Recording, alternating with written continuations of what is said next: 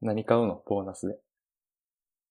何買おうかなプレイステーションとかちゃう。あー。もう、一応発売したんだっけプレイステーションは。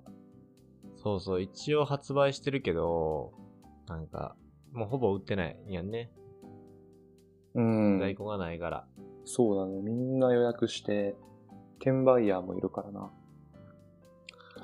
出たよ、転売や。転売ヤーが大量に仕入れて、 高く売ってるから。善良な市民に回ってこない。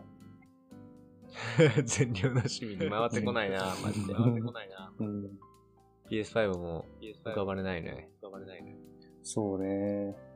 ゲームすんのめっちゃするで、俺。めっちゃするで、俺。あマジであの、そう。あんまこういう話したことないよね。だって、アッキーがと。うん。そうね。でだあの、ゲームは、いつからやな中学生の時からずっとやってんな、だから。あ、そう。うん。でも、高校、大学に進めてたら全然やらんくなってきてて、で、もともと超ゲーマーやった。あ、そうなんだ。意外だな。そうやろ、意外、あの、こういうギャップで、うん、やらしてもらってるんで すよ。なんでやらしてもらってるの なんか、こういうキそャラので、やらして売もりら売りにしてまますよみたいな。す。うん、ちょっと売りに、うん。大変恐縮ですけど、売りにさせてもらってて、うん。たまにこう友達ん家でやってゲームバリ無双するみたいな、そういうなるキほャラ,、どね。キャラ付けでございますね。あーあ、じゃあもう当然のごとくプレステは狙ってるのか。そう、あの、プレイステーション3をまでずっと持っててやってて、で、マジ俺病気レベルでゲーム中毒者みたいになって、 ジでほんまにそうで、あのーなんか、もちろんその RPG みたいなものもやってたし、あと、FPS 銃撃戦みたいなものもやってたし、なんかいろいろ雑多にやってて、オープンワールド型のゲームやってたけど、なんかそれ、なんか俺、もともとやりだしたら極めるタイプの人間だよね、なんでも。なんか仕事もそう、趣味もそう、あーってやっちゃう。そうすると、やっぱゲームの方もランキングとか出るやん。出るな。か世界ランキングみたいなやつ。うん。うん。あれ、だから世界でトップ100以内に入ってるやつとかもあっマジでたし、極めすぎてんな。なんかほんまに、マジで、 マジでエグかった、一時期。で、もう打ったもんだ、ゲーム機怖いかあーなるら。ほどな。もう時間を忘れてやり込んじゃうからってね。そうそうそう。だって今、多分、自分の印象って多くの人がそんな多分ゲーマーのイメージないと思うし、全くなかったな。それを醸成するためにはやっぱ、ゲームたちとおさらばする必要があったからな。うん。いやー、いい選択だったと思うよ。 ほんまこのまま行ってたら多分もう俺、なんか、病院行ってたんちゃうかな。その決断なかったら、きっとね、今ないもんな。今ないね。アッキーラもゲームはおしてんの俺は、今は全然してないね。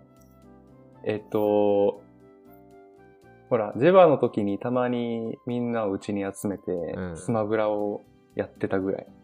ただ、えっとね、いつ頃かな、中学生ぐらいまではよくやってたね。あの、小学校の時はポケモンをただひたすらやり込んでいたし、中学生になったら、あの、車にドハマりし始めてグランツーリスモ5とかあグランツーリスモ懐かしい。ハンドル持ってたん持ってた よ。今見たら冷や汗かくぐらい高いけどな、あんなのおねだりしてたとはな、俺は。えぐいよな、あれ。家持ってるやつにな、あの、あれ持ってるやつに溜まってたもん、みんな。あやっぱそうなんだ。うん、溜まってたへ。ーそうそう、なんかそういうゲームをやってたね。で、高校生になったら今度はスマホを持ち始めたからパズドラとかね。出たもう、パズドラ、パズドラめっちゃやってたわ。やってなかった人ほぼいなかったもんな、男の子で、当時。おらんかったな。パズドラの、パズドラがみんなの共通言語になってて、うん。あとモンストか。モンストもあったな。モンストもや、そう、モンストもみんなやっってたかな。あと、なんか一部、俺もパワープロくんとかもしてたなあー、え、スマホの、スマホのやつ。あったあっそうそうそた。う俺もやってたわ。俺大学の時にちょっとそれやったかもしれ ない。思い出したわ。あ、そう。 えぐいこいつチートキャラやって言われてたもうんん。ぐらいやってたわ。あ、やっぱ極めると、ハマると、とことんやるタイプなの。うん。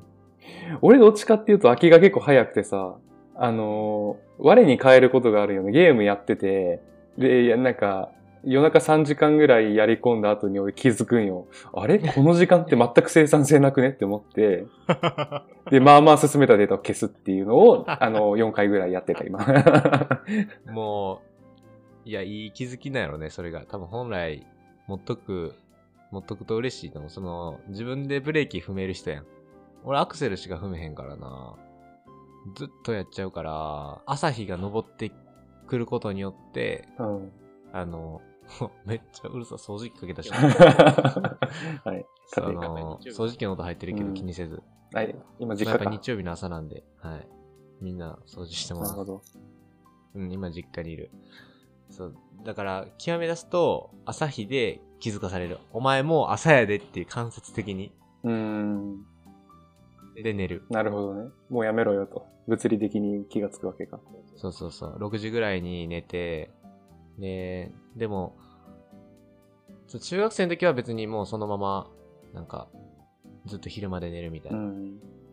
で、学校昼から行くみたいなのをずっとやってて、で、大学とか高校の時も一部やってたんやな。うん。でもその時ほんまにグロいな。だから、ろたまこの夜通しゲームやるやんか。で、よえっ、と、5時ぐらいに寝ます。で、部活あるから、7時に起きます。部活行きます。みたいなのもやったし、大学の時は、夜中までゲームやって、で、起きて1限目行って、で、なんか、学生団体のこと仕事やりながらとか、うん自分の趣味やりながら、なんか全然寝てへんかった。体力すごいな。とにかく。そう、でも好きなことっていうのが前提やな。うーん。なるほどね。いや、でもそこまで打ち込めるのって本当にいいことだと思うわ。いや、ほんまに。 だから俺な、ちょっとビクビクしながら PS5 買おうと思ってんねんな、今。 もう仕事どころじゃなくなっちゃうんだけど、マジで。うん。 俺多分仕事辞めるで。行くとこまで行ったな、それは。そう、あの、金稼ぐための仕組みだけ作って、ああ、不労所得か。そうそう、ゲームしながら金稼いでもいいし、それ以外で金稼いで、ゲームだけやっとくみたいなのは、あのーありかなと思うけど、なんか、多分中学生とか高校生の時なかった視点ってさ、うん。あのーなんか今ってプロゲーマーとか、あと仕事を、ゲームしながら仕事ができるみたいなうん。考え方がなかったよね。そうだね。ゲームは完全に遊びだから、なりわいとは全く別のものっていう考え方はあったね、当時から。そうそうそう。だからさ、どっちかで、今もそうかもしれんけど、なんかゲームや、ゲームってさ、あんまり教育に良くないじゃん、みたいな。 将来、何の役立つみたいな話めっちゃされててんやん。で、俺らも、いや、でも、これでいけると思うんだよって言えなかった。例えば YouTuber っていう選択肢もなかったし、あの、今みたいに e スポーツみたいな、この、もう親の世代もそのゲームが仕事になるってことを認知してなかったやん。うん。そういうちょっと外部的な圧力もあって、ゲームって何の意味があんのみたいな。そうだね。まあ、そんなんがあったからこそ、余計ゲームやらんくなったよねって思ったけど、今やったら、冷静に戦略的にゲームで金稼ごうって考えられるうん。っていうのがある。だから、えっ、と、友達と、あの、買おうや ってなって、俺もめちゃくちゃもう、椅子からよっこいせって感じで上がって買うわって言って、もう思い越し上げて。思い越し上げて、ボーナス、いや、まあ、ボーナスのな、ね、あの、金額感にもよりますけど。お金あるもんな、だって。 買えちゃうもんな。 そう。これ今日って、給与とゲームの話してたっけ 一応あの前回のあの収録の次回予告としては、うん。えっと、言語とアートっていうテーマだ ったと思う。もう、全然ちゃう話してて、ちょっと笑ってまうわ。 うん。うん。まあこんな感じで、いいけどね。言語とアーそトうねい。うアートか。そっかアートの話をしようって言ってたもんね。うん。確か、その、数週間前の記憶を頼りに話す と、うん。えっと、まあ、言語って、その、スキルを持っておくだけで、はい。日本で働く上ではかなりアドバンテージだよね、みたいな話をしてた気がする。こんな真面目な話してた。うん。そう、だから、あのーほら、二人、二人じゃない、二人プラス、もう一人の、あの、学生団体の時の仲良しメンバーと卒業旅行でハワイに行ったよねって話をし、はいはいはい。で、その時にやっぱり英語が話せるっていうだけで、コミュニケーションの幅広がるし、うん。楽しみの幅も広がる。で、これって、あの、まあ、ビジネスにおいてもそうで、仕事、ビビジネスについてもグローバル化とか、インターナショナル化っていうのは当たり前になってるから、うん、うん。英語ないしは、まあ、中国語とか他の言語はあの使えるスキルがあると自分うのん働くっていう視点でのうんうん。選択肢ものすごく広まるよねみたいな話をしてた気がす るいやー、ラップアップありがとうございます。すごい。 記憶力がすごい。 あのー、っていうのも、最後放送したんが、もうなんか1ヶ月は経ってないか、3週間ぐらい空いたもんね。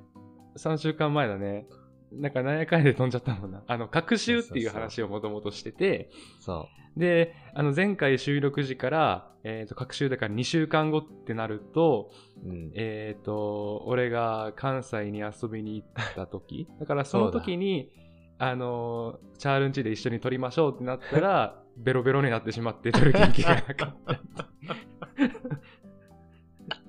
もう、 た。そう。みんな寝てたし、だって。だもう寝れるキャパじゃなかったしななんかうもう、んあの時に放送しようとか言ってたよね。言ってたね。そうだよ。そう、もうそっち行くし、一緒に撮っちゃおうよ。あの夜ちょっと、あの、ちょっとだけお酒入った状態うんなら、ね、あの、本音交えて話せるでしょうってなったら寝ちゃったもん な。全然ちょっとじゃないし。うん飲んで、めっちゃ飲んでたし。バカす顔が先入れてベロンベロンだったもんな。それは 何でも面も白かったもんう、な。それは無理やわ。それうん俺らでそんなあの、なんかあの、狙いすましたのラジオ放送が絶対無理。うん。案の定ダメだったな。 案の定ダメやったし、鬼滅の刃見てたしなんか知らんけど。ケミスラ見てたな。なんで鬼滅の刃見てんやろって思いながら。うん。加減の語類の話見てたもんな。いい話。で、その3週間前にそういう言語の話をしたな。アートはちょっと覚えてないけど。そうだね、なんか、まあ、いずれ多分、なんかそういうは真面目な話も交えつつ、言語の話していきていこうか、まあ簡単に。なんかあれから、だから3週間ぐらいいたけど、なんか改めて、ちょっとやっぱ言語ね、の知識をつけていきたい力をうん。思います。で、まあ、2点あって、やっぱ1個は、やっぱその選択の幅広がるっていうのが、まず若いうち、まず、大きい枠組みで若いうちから選択肢の枠組みを広げるっていうことがやっぱ大事やから、それはまず言語を話せるようになるっていうのは、なんかできるようになる。なんか、できるようになること増えるとさ、やりたいことも自然と増えていくやん。そうだね。そのキャンの部分を、要は言語で話せるようになっていくと、多分これ使ってなんかしたいなっていう、自分のビルの部分がいろいろ出てくるなぁと思ってるから、まず言語を勉強していきたいなって。 can, want, must の、あ、そうそうそうそうそう。なんかあるやん。そうそう、そういうダイアグラムがあったよね。新うん卒、あるあるかなわかんないけど。なんか多分やらされんじゃん。自己分析とかしてさ、うんなんかあなたに何が今できんのとか、それ使って会社に何還元できるのとか、そもそもあなたは人生で何やりたいのみたいなやつね。うん。あれのキャンの部分ですよね。っていうのがやっぱり1点目やな。で、もう1点目は、あの、シンプルに旅行を楽しみたいっていうことっすよね。俺は。プライベートの充実っていうところだね。そうそうそう。それが、やっぱでかいかな。海外旅行が楽しくなるよね。うん。英語話せるとね。だって、あっちーらっていつから英語話せるようになったんえー、っとね、今のレベルになったのは、うん。大学2回生の頃だけれども、うんなんか英語使ってコミュニケーションを頑張り始めましたっていうところまで、あの、戻ると、高校2年生かな。うん。え高校、そう、高校2年生の時に、えっと、2週間かな、アメリカに2週間だけホームステイをして、えうんで、まあ、その時から、こう、英語を話せないと、もう生活がそもそもままなりませんっていう環境に身を置いたおかげで、うん。うんうん。英語力は、まあ、2週間だけとはいえ、ぐんと上がったし、意識も変わったかなって思ったね。あ、そう、2週間でそんな変わんねやな。ベラベラ、あペラあの、ペラペラになりましたっていうわけじゃなくて、こう、英語話すのがうんうん。怖くなくなった、ハードルが低くなったっていうのかな。はいはいはい。うん。みんな喋ってるし、もう喋んないで生きていけないから。なるほどね。だから、その英語話すことに対してのハードル下がったし、やっぱ話せたら楽しいなって思うし、うん。自分の今まで日本、あの日本で勉強してきたうん英語が、こう、いざそういう環境に入ってうんうん。伝わるっていう、あの、まあ、新鮮な驚きというか嬉しさみたいなはいはいはい。のを経験して、あ、これもっと極めたいなって思ったのが高校2年生かな。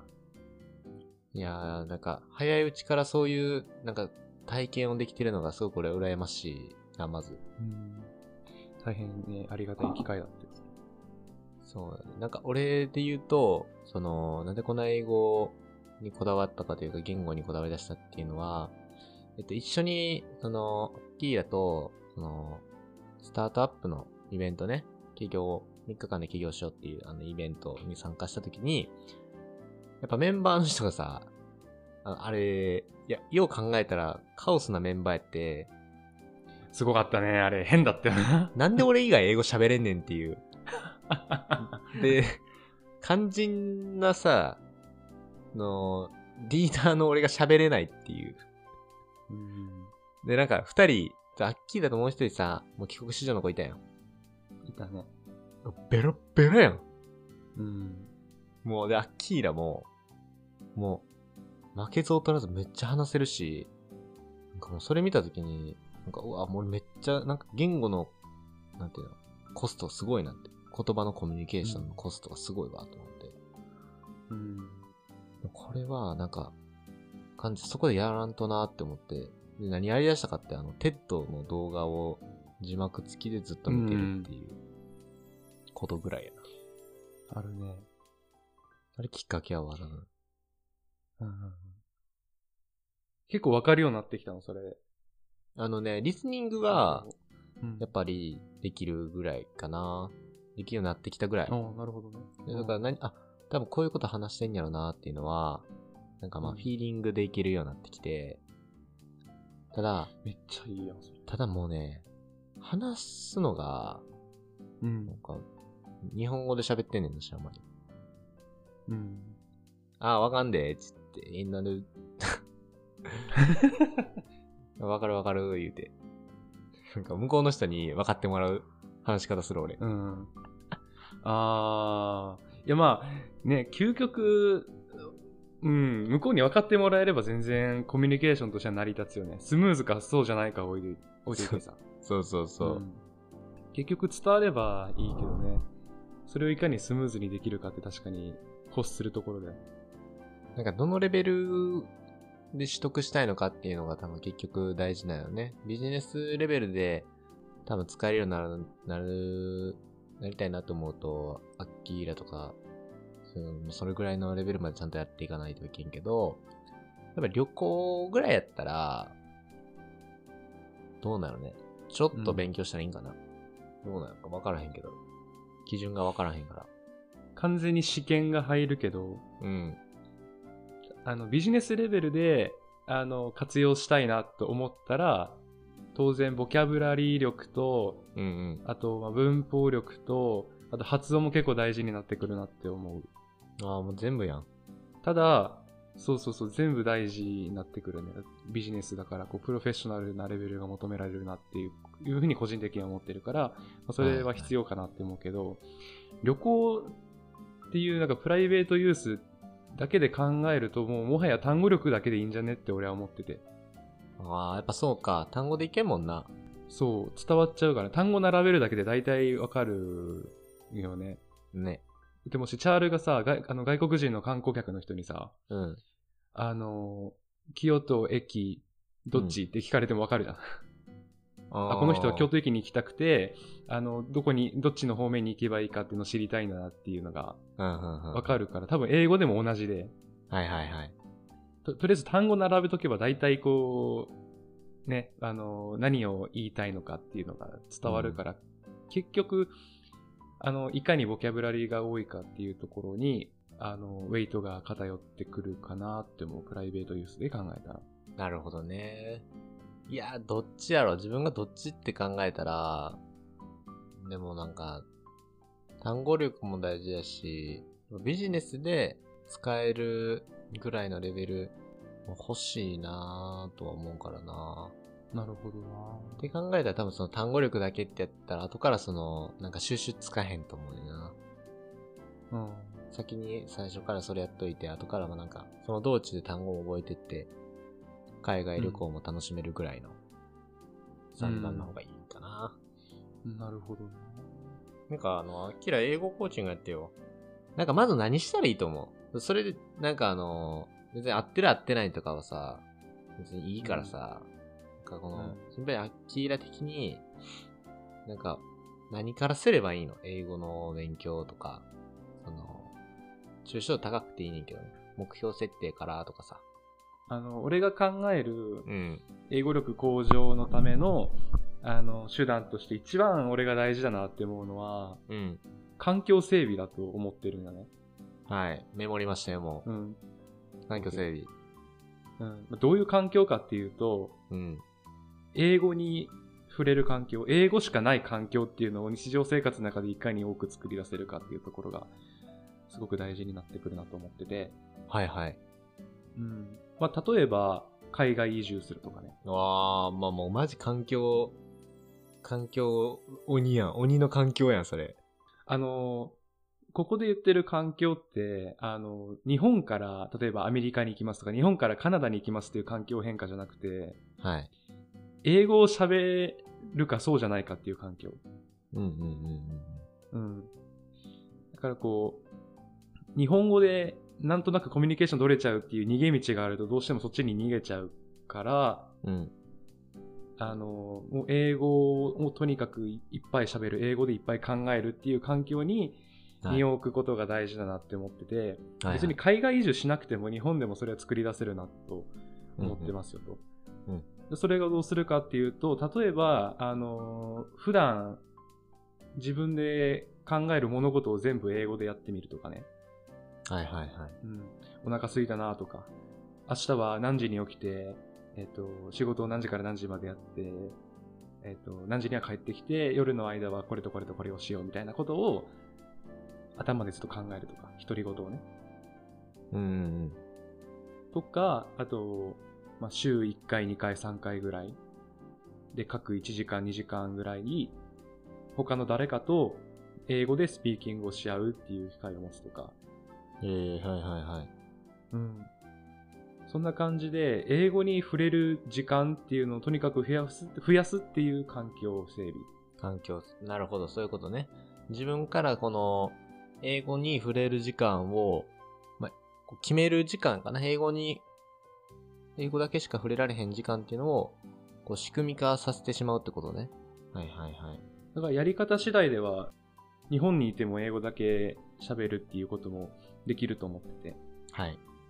まあ、例えば、あのーまあ会社だとちょっと難しいかもしれないけど、付き合ってる友達うん。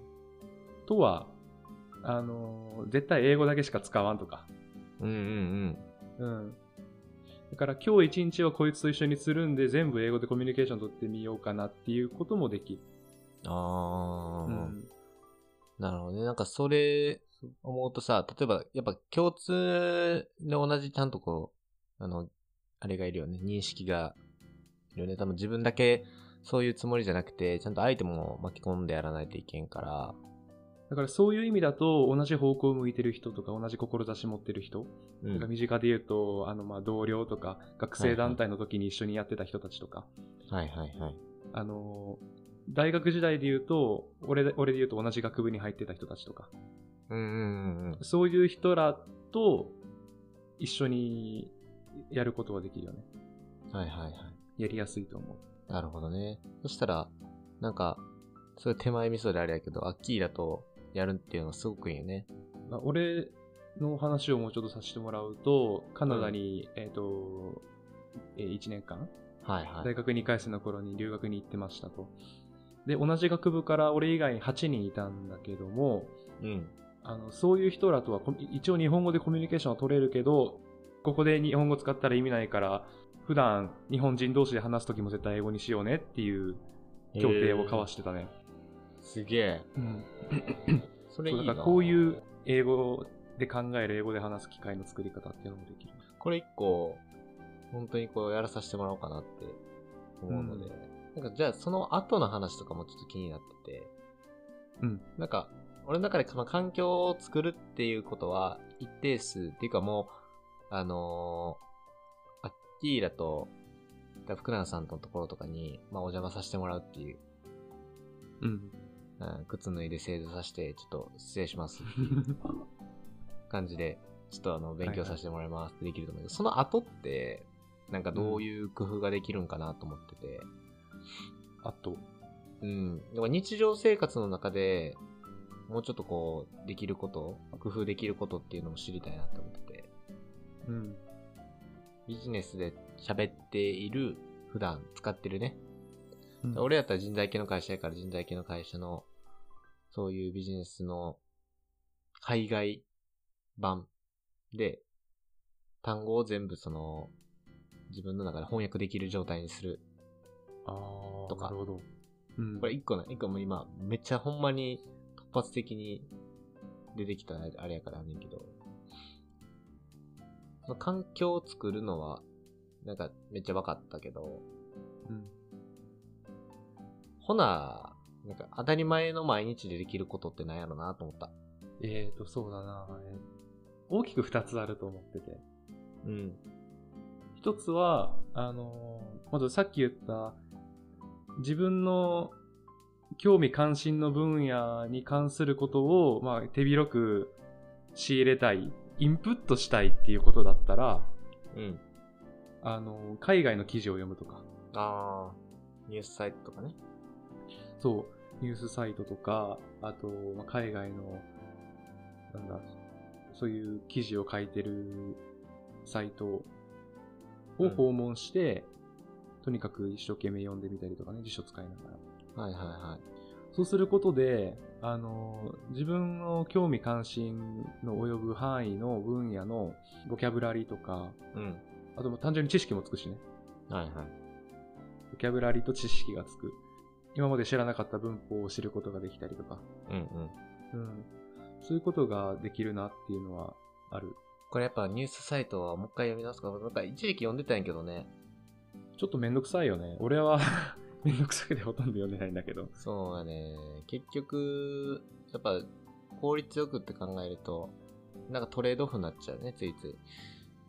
日本語で読んだ方が多分インプットするスピードもむちゃくちゃ早いけど、この語学勉強のためとなると、ちょっとね、コストがね、ちょっと構えないといけないっていうのはあるな、俺の中で。そう。そう。で、ちょっとあの、ちょっと話飛ぶけど、うん、やっぱ英語能ってよく言うけど、それってあやっぱあってさ、うんうんうん。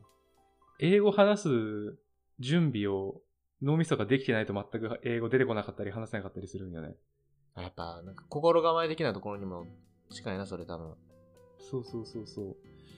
だから日本にいて、いざ外国人の人に話しかけられても、こう頭の中で英語の脳にキュッと切り替えないと、レスポンスが遅くなったりとか、相手の言ってること分かんなかったりとかっていうのがするんよね。はいはいはい。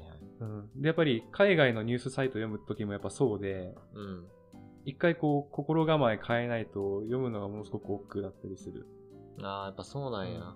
そう。だから、いかに日常生活の中で英語によく触れてるかっていうのは、そのスイッチの切り替えの速さに結構対応してくるところかなって思うね。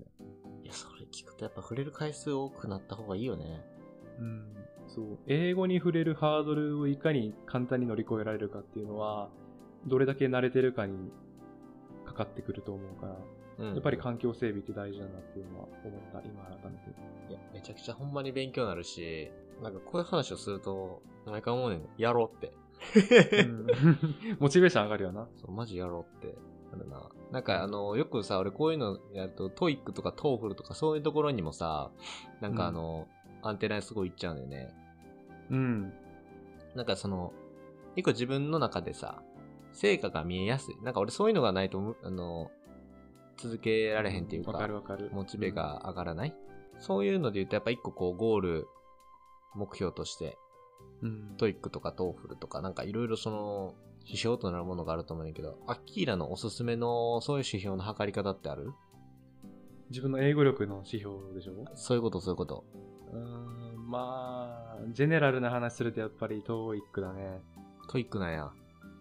あのーうちの会社でもそうだし、他の会社でもそうだと思うんだけど、昇進の条件に TOEIC の点数が入ってたりするのよ。あ、そうなんや。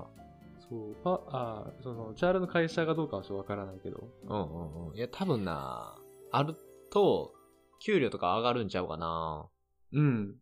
で、やっぱり TOEIC の点数が、じゃあ、海外出向になった時に、あの、ある程度の水準が求められますってなった場合の、うんうん。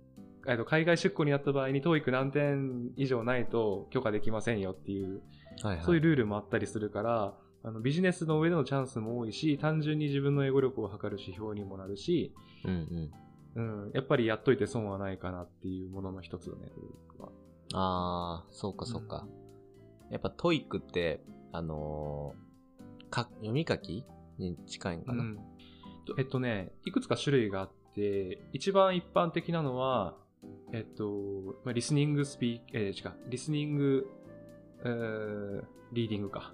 はいはいはい。 L&R っていうやつがあるのよあー、見た見た見た見た。そうそうそう。で、もう一個、スピーキングライティングっていうのがあるんだけど、うん。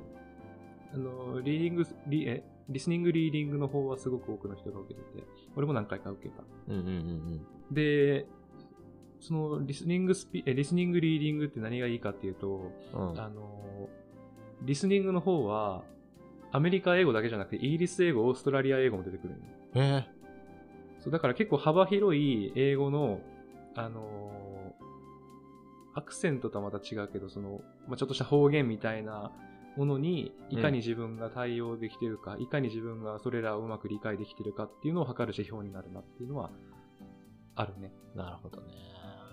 はあ、なんかあの、すごくやっぱトイックってさ、俺今まで、やっぱが大学で受けさせられたのもあって、なんかあの、うん。なんか受験終わりでちょうど受けてたからさ、なんかあの、大学受験ね、終わりで受けてたから、その時のリーディングと、あと、普通のチョボマーク選択するタイプのやつはいはは、多分まあまあそこそこ良かった記憶があって、でも、い。うん。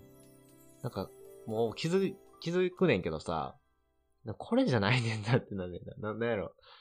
うん求めてるものが。多分、だってそれできたからって喋れへんからさ、うん。なんかリスニングとかいいねと思った。だからリスニングスピーキングっていうの、ライティングか。ライティングとトうん。ースピーキング話すやつがあんねんなス。ピーキング。うん。そうそっちとか挑戦するといいんかなと思ってたから、俺は。そうだね。それ受けてみるのも一個の手だと思う。うん、ボコボコにされるんやろな。あー やっぱり、あのー日本人ってスピーキング下手くそってよく言われてて、あ、そうなんや。そう。あのね、俺ちょっとこれ興味深いなって思ったことがあったんだけど、うん。俺が高校2年生の時に留学したって話だったでしょ。うんうんうん。あの時に、あの、プレイスメントテストっていう、こう語学学校入って、どのクラスに振れ振り分けようかっていうテストがあるんだけども、うんあのー、中国とか、うん。中東の人たちかな、サウジアラビアとか、うん。うん。そういう人らって、あの、まあ、人によると思うけど、うん。あの、一般的に、そんなに文法には強くないのよ。ああ、そうなんや。うん。でも話すのめちゃくちゃ上手なのよ。ええうん。ところが、日本は、文法はものすごくよくできるの。うん学校でやってるから。うんうんうん。けど、スピーキングがむちゃくちゃ下手くそなんだよ。はいはいはい。読み書きそろばんの次、スピーキングないんかって話ね。そうそうそうそうそう。あのーっていうのも、なんだろう。俺は間違い、間違うのものすごく恐れてるんじゃないかなって思ってて。うん。あうる。んそう。あのー文法を日本の学校でやってて、点数がついてしまうから。そうだね。つくうんなそ。うあの主語の次は動詞を置いて、えっと、その次は何だっけみたいなうあの文法の組み立て方をあの話す時もしちゃうからどうしても話せないみたいなね、うんうんうん、そうだからそこのハードルがものすごく高まってるからあの話すのに苦手意識を覚えてしまう人たちがすごく多くて日本人はスピーキングが下手くそなんじゃないかみたいな、はいはいはい。うん、ことになってしまうだからそれを取っ払うって意味でも普段から英語を話しておく、話すのに慣れるとか、あと間違うのって全然、あの、恥ずかしいことじゃないよというか、あの、全然間違っても伝わるんだっていう、あの、意識を持てるような環境づくりっていうのも必要だよねって思う。すげえなんか、改めてほんまそう思うわ。怖いよね。点数つけられてたもんね、俺らは。なんかいい、なんかそれがいい一面もあるけど、そう悪い一面もあるって感じだよね。うん。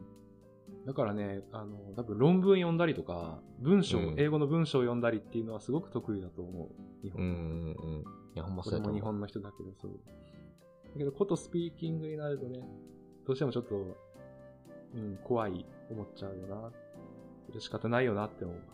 だって、これが間違ってるかもしれないっていうのはもんね。いやー、この話の流れですごくあれやけど、まあ、とりあえず、あの、とりあえず英語の勉強はすごくしたいし、環境をどうやって作っていくのかっていうのを進捗、こんなことしましたっていうのは、ちょっとラジオで報告していく形でもおもろいなっていう。お、いいね。ちょっとこんなこと とやってみてるんですけど、ちょっとご指導してくださいよと。 まあ、各種であるしな、収録もね。そううん。で改めてやけど、多う分んアートの話って多分思い出した。なんかその即、その延長線上で言ってたんやと思うんだよな、俺が。うん。あのー結構技術、知識、この編集型の授業スタイルっていうのが、うん。これまでの中学校以降の、なんだろう、中学校とかずっと義務教育の中で、学校で日本でやってたスタイルうん。で、要はそれって測りやすいし、で、点数化しやすいからね。うん。このアートも、その話を多分思い出した。そのアートも、日本人がアート見るときって、だいたい作品と文章があるねんけど、なんかアートの鑑賞しに行くとね。日本人って、あのー結構、まあ、日本人って主語でかくなっちゃうからあれやけど、多くの日本人の人は、割と文字を見るっていうのが多いねって。解説のところってことあ、そういうこと、そういうこと。作品と大体その補足説明みたいなのあるやんか。で、結構その、アート文化に触れる、例えばヨーロッパとか、うんとアメリカとか、ニューヨークかな。なんかいろいろ、そのアートの文脈とかアートの文化がつく、醸成されてるもの、国とか地域って、その海外に見る時間の方が多いね。その作品の部分に。絵そのものっていうことだよね。そう。そうするとやっぱ、あの、アート思考、いわゆるこの、多分この書かれてることで、なんかこういう場面で多分書いてたんちゃうみたいな。こういうシチュエーションで書いてたんじゃないのとか。で、多分こういうこと伝えたいんじゃないのっていうのが、すごく会話す、会話が弾むねんって。で、なんか日本、どっちかというと、文字見て、うーん、何年にできたんや、とか、誰が書いたんや、とか。なんかそういうのに、すごくこう、興味関心が湧く人が多いねんけど、うん。なんか今のこの英語の文脈もそれになんかすごく似てるなというか、会話、あの、正解、それってさ、絶対合ってる情報やん。うん。誰がいつ何書いたのかそうだね背景を事実だもんねうん。知るっていうのは、それが解やから、日本人は結構それに敏感に飛びつくねんけど、うんその、絵自体がどういう風な意味持ってるのかっていうのは人それぞれ捉え方が違うやん。うん。それって意外と話されへんよなっていう。話し合う機会も少ないなっていう。そうだね。なぜかっていうと、それが間違いかもしれへんからの、もうこうそもそも問いがちゃうねんけどな、正しいも間違いもないねんけど、アートとかには。うん自分がどう見たかやし、うんそれを感じてどう捉えたかって、その人のこれまでのの物語があるわけやから、全然いいねんけど、それをこう話し合わないやん。うんこれって結構大人になってくるとめちゃくちゃこう、本当に仕事上でもデメリットとして出てくる場面もあったりするから、多分英語も近しいねんな、きっとそれに。その表現するっていうことに対して、アウトプットが、こう、ビビっちゃうとか、うんすぐ文法に行っちゃうとか、単語に行っちゃうとか。だからそれは、なんかこういうところからもトリガー外していけるんじゃないかなっていう角度としては。そうだな確かになんか合ってないといけないみたいなね、あのーまあ、そういう気持ちが根底にあるかもしれないね、う普通にん、言葉話すときに。そうそうそう。なんか、だから今なんかアート思考とか、アート教育みたいなものが、一部界隈ではすごくブームになってるっていうのは、すごくうなずけるし、同時に、なんかラジオとかすごい親和性高いなと思って、それが。うんまあ自分だけのものの見方で世界を見つめているし、で、自分なりの答えを生み出す。それによって、また新しい問いを生み出すっていう、このサイクル。うんこれはね、結構文字ベースで難しくて、実は。うんうんこう、ラジオってさ、なんか、結構あの、ぼやーんとしたあの生の情報で、こう、アッキーラとかとも喋れるやんか。うん例えば、あれあったやんか、とか。でもあれってさ、俺はこう思うねんなーって、多分声の方がね、喋りやすいし、確かになそれはすごく思うわ。なんか、その方がね、なんか、例えば、アッキーラのさっきの英語のものの見方とか考え方とかって、俺もすごいこう、なんか、あ、そうか、って、目から鱗のことばっかやったし。で、今、新しい問いが出てきたやんか。多分、英語の勉強するのには、多分、英語学習もそうやけど、こういうちょっと、あの、英語から離れたアート思考っていうところにも、多分上達するような、こう、伏線があるんじゃないかっていう問いが生まれたっていう。うんうんうんこれ一個良さやと思うねんうな。ん。そうだね。なんか。めっちゃ強引やな、俺。いや、でもね、俺正しいこと言ってると思 うよ。いや、でも英語に限らず、うんあ、の、なんか自分の思ったことをありのまま伝えるっていうことの、あの、なんだろう、ハードルの高さ、低さっうん。てやっぱり重要だと思う、思うね。ね。なんか、うんあー、なんか自分のやりたいことがまた出て、出てくるような会話でしたよ、これ、本当に。うん。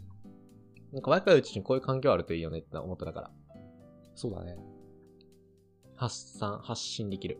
多分これが Twitter とか、インスタとか、ブログとかでは、多分、違うんだろうなと思った。なんだろう、文字ってさ、書いてる間の、その時間にいろいろ考えちゃって、そうそうそうそうああでもない、こうでもないって、そうそうそう。文章変えちゃったりする編集できけんど、もんね。そねう。自分の声だとね、思ったことをそのまま話せるから、うん。自分のありのままの考えを発信することができるっていうのは、ラジオを撮ってる中でもすごくいい面かなって思う。なんか、いいじゃないですか。それ踏まえて次週、各週放送会、またノンテーマでいこうか。 OK。じゃあ、とりあえず出てきた話の流れで、今日はこれについて話そうっていうのを決めるスタイル で。今後も。。うん。